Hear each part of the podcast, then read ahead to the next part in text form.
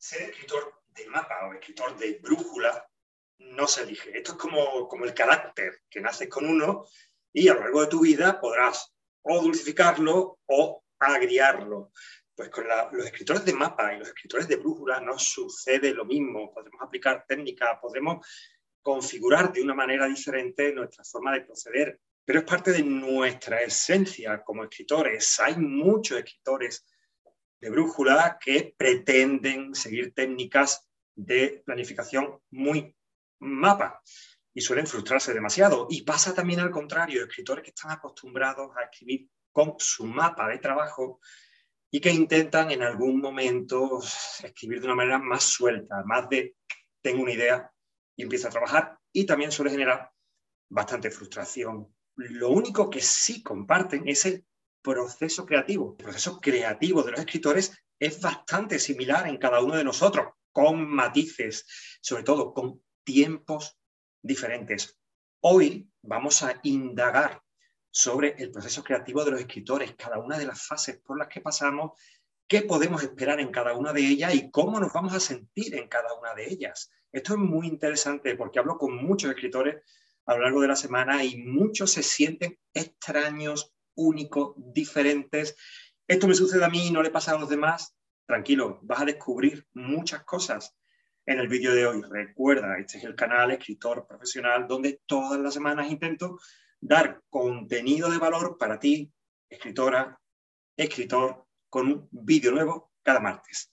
Empezamos, vamos a analizar el proceso creativo de cada uno de nosotros. Todo empieza con una idea. Sobre ideas ya hemos hablado en algún otro vídeo que te dejo por aquí. Estas ideas, el proceso de ideas, es un proceso donde los escritores solemos estar bastante alunizados, solemos estar en otro mundo, sentimos confundidos, momentos en los que nos sentimos satisfechos y sobre todo momentos donde se mezclan demasiadas cosas en nuestra cabeza y tenemos esta sensación de bola, de que no tenemos muy claro, de que no sabemos por dónde tirar. Así es como tenéis que sentir en el proceso creativo donde se generan ideas, Consejos, no te ancles, no te cierres a nada que pase por tu cabeza. Lo habitual es que las ideas tengan un detonante, un desencadenante. De pronto se te ocurre un personaje fantástico o una situación maravillosa con la que empiezas a trabajar y empiezas a desarrollar la idea de una novela, la historia de una novela. Yo te recomiendo que ese detonante no lo entiendas como una parte esencial de la novela. Cuando lo hacemos, a veces mezclamos demasiadas cosas que no terminan de cuadrar. Identifica bien los detonantes, esas ideas sobre las que vamos a construir una historia, pero que no tienen por qué estar al final comprendidos dentro de nuestra historia, porque según vayamos desarrollando nuestra idea, esa ese primer germen puede que ya no nos sirva. Durante la fase de ideas, te hago una recomendación. No escribas. No escribas la idea. ¿Por qué? Ya lo dijo Valle Inclán, las palabras son divinas, son mágicas. Si escribes la idea, la fijas. Y aún no estamos en el momento de fijar idea. ¿Qué hacemos entonces? Graba clip de audios. Grábate con tu móvil, con tu ordenador, grábate un vídeo donde te cuenten la idea. Una cosa importante, el momento de ideas es el momento de crear la historia. Aún no estamos en cómo la vamos a contar, eso ya lo veremos. Aún estamos en el momento de qué historia es la que voy a desmenuzar y voy a trabajar entre manos. Este momento, el momento de la idea, en cada autor va a requerir un tiempo determinado. Hay autores que consiguen generar la historia, conocer eh, de forma más o menos eh, completa qué historia quieren contar en un tiempo récord, un día, incluso unas horas. Y hay autores que necesitamos semanas o meses en este proceso. Esto es normal en cada uno de los autores, independientemente de que seamos brújula, independientemente de que seamos mapa. Pero una vez que tenemos la idea básica, muy general y no muy definida de qué historia queremos contar, pasamos a la fase 2. de nuestro proceso creativo. Y es que tenemos que aterrizarla, tenemos que llevarla a algo concreto. También tiene un vídeo en mi canal, eh, te dejo por aquí el enlace, donde hablamos del conflicto y de cómo aterrizar una idea a partir del conflicto. Porque esa es una clave. Para aterrizar una idea necesitamos saber quiénes son los protagonistas de nuestra historia, qué conflicto es el que van a hacer que se muevan, que se movilicen y cómo vamos a solucionarlo. Con estos tres elementos claros podemos empezar a aterrizar la idea, que es un proceso muy interesante. Y aquí viene una parte también muy dura que compartimos los dos, los mapas y los brújulas, que es el proceso duro de concretar. Nada fácil. ¿Cómo te tienes que sentir durante este momento? Perdido, sin tener muy claro si lo que estás haciendo es correcto, forma parte de nuestro proceso creativo. este aterrizaje de la idea, la manera más útil, la herramienta más fácil para llevarlo a cabo con éxito, es por medio de lo que se conoce como la sinopsis corta o sinopsis de trabajo. Esto significa resumir el argumento de tu historia en tres, cuatro, cinco líneas, nada más. ¿Quiénes van a hacer qué y van a tener este resultado. Con eso tienes el germen de tu obra. Es importante tener claro esta sinopsis corta porque te va a ayudar durante todo el proceso narrativo a tener centrada tu historia. Ya no se te va a ir, no se te va a desilvanar, sino que tienes muy claro qué estás contando. Y llegamos a la fase 3 de nuestro proceso creativo. Tenemos la sinopsis corta, o sea, tenemos el germen, lo mínimo de nuestra historia condensado. Bien, y ahora tenemos que pasarlo a la narración. Observa que hasta ahora estoy utilizando este concepto de historia porque es muy diferente a lo que vamos a contar. Dos historias iguales, pues la misma historia da dos novelas tan distintas como Orgullo y Prejuicio o El diario de Bridget Jones. Es la misma historia contada de dos maneras totalmente diferentes. O una misma historia da otras dos novelas tan diferentes como El sabueso de los Baskerville de Conan Doyle o La curiosa historia de un perro a medianoche. Mismas historias que generan novelas, narraciones completamente diferentes. En este momento de aterrizaje es uno de los puntos donde los autores de brújula y de mapa empiezan a separarse. Yo siempre recomiendo a los autores de brújula que lleguen al punto 2 que creen la sinopsis de trabajo porque les va a ayudar a centrar su historia.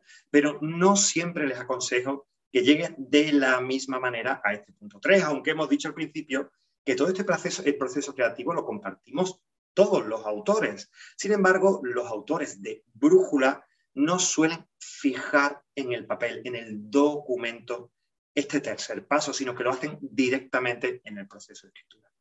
Este aterrizaje es plantearnos cómo vamos a contar la historia. Yo te recomiendo una técnica muy fácil, muy útil, muy sencilla para saber cómo puedes empezar a contar tu historia. Cuando te la cuentes, que te he dicho, utiliza una grabadora, grábala. Vas a ver dónde utilizas el primer verbo de acción cuando estás contando la historia. Porque donde utilices el primer verbo de acción es donde posiblemente debe comenzar tu historia, es el pistoletazo de salida. Y todo lo anterior que te has contado a ti en la fase 1, en la fase de generación de historia, pues simplemente lo trocearemos, porque es un contenido importante, y lo iremos metiendo a lo largo de toda la narración. Pero de esta manera tienes el pistoletazo de salida, el primer punto de acción que tú mismo lo has hecho utilizando un verbo de acción para comenzar la historia. En esta tercera fase vamos a, apuntalar los puntos básicos sobre los que vamos a trabajar. Eh, por ejemplo, muchos de ellos ya los tenemos. ¿Dónde vamos a empezar nuestra narración? Lo acabamos de ver. Donde esté el primer verbo de acción de nuestra historia. Pues ya tenemos el dónde vamos a comenzar, dónde vamos a empezar el planteamiento de nuestra novela, el primer punto de acción. Ya conocemos dónde vamos a empezar. Bien, es que también sabemos cómo vamos a resolver el clímax. Por lo tanto, también tenemos el clímax. Oye, y si tratas sobre novela romántica, ya sabes que tienes que terminarla con un final positivo. Decídelo, ya tienes el final. Tenemos el planteamiento, el clima y el final. Nos falta todo el desarrollo. ¿Qué vamos a contar? Simplemente, y yo te recomiendo que nos quedan dos puntos por descubrir. Esos dos puntos pueden ser giros o cambios de rumbo. ¿Qué dos cambios de rumbo vas a colocar en tu narración para hacerla suficientemente animada para los lectores? De manera que al final tendrás un planteamiento con un cambio de rumbo, todo tu desarrollo, un segundo cambio de rumbo que dinamice tu clímax y tu final. Y si tienes estos cinco puntos muy claros, eres capaz de empezar a trabajar y a construir tu novela. Insisto, los autores de brújula es posible que se queden en el punto anterior. Muchos de ellos es posible que se queden en este punto. Los autores de mapa suelen pasar al siguiente paso, el paso número 4. Y el paso número 4, ya sí, muy de autores de mapa, es la escaleta de trabajo. Aquí yo soy bastante eh, inflexible con los autores de brújula. Suele bloquearos. Si eres un buen brújula, la escaleta de trabajo suele bloquearte. Ni te preocupes, ni te agobias por no poder hacerla. Simplemente no forma parte de ti hacer una escaleta. Aléjate de ella. La escaleta de trabajo es coger el paso anterior, la estructura básica que hayamos querido dar, no tiene que ser la que te he explicado, puede ser más compleja, y dividirla en unidades narrativas, que pueden ser escenas o capítulos. ¿Qué va a suceder en, la primera escena de nuestra novela? Y en la segunda, y en la tercera, y en la cuarta, y en la quinta, y en la sexta. Y en todas y cada una de las escenas. Tener claro un guion de cada una de las escenas. Habitualmente las escaletas se resuelven con dos o tres frases, son muy sencillas. Simplemente en esta escena se conocen los protagonistas en un campo, hay una fiesta y termina de esta manera. Algo muy simple.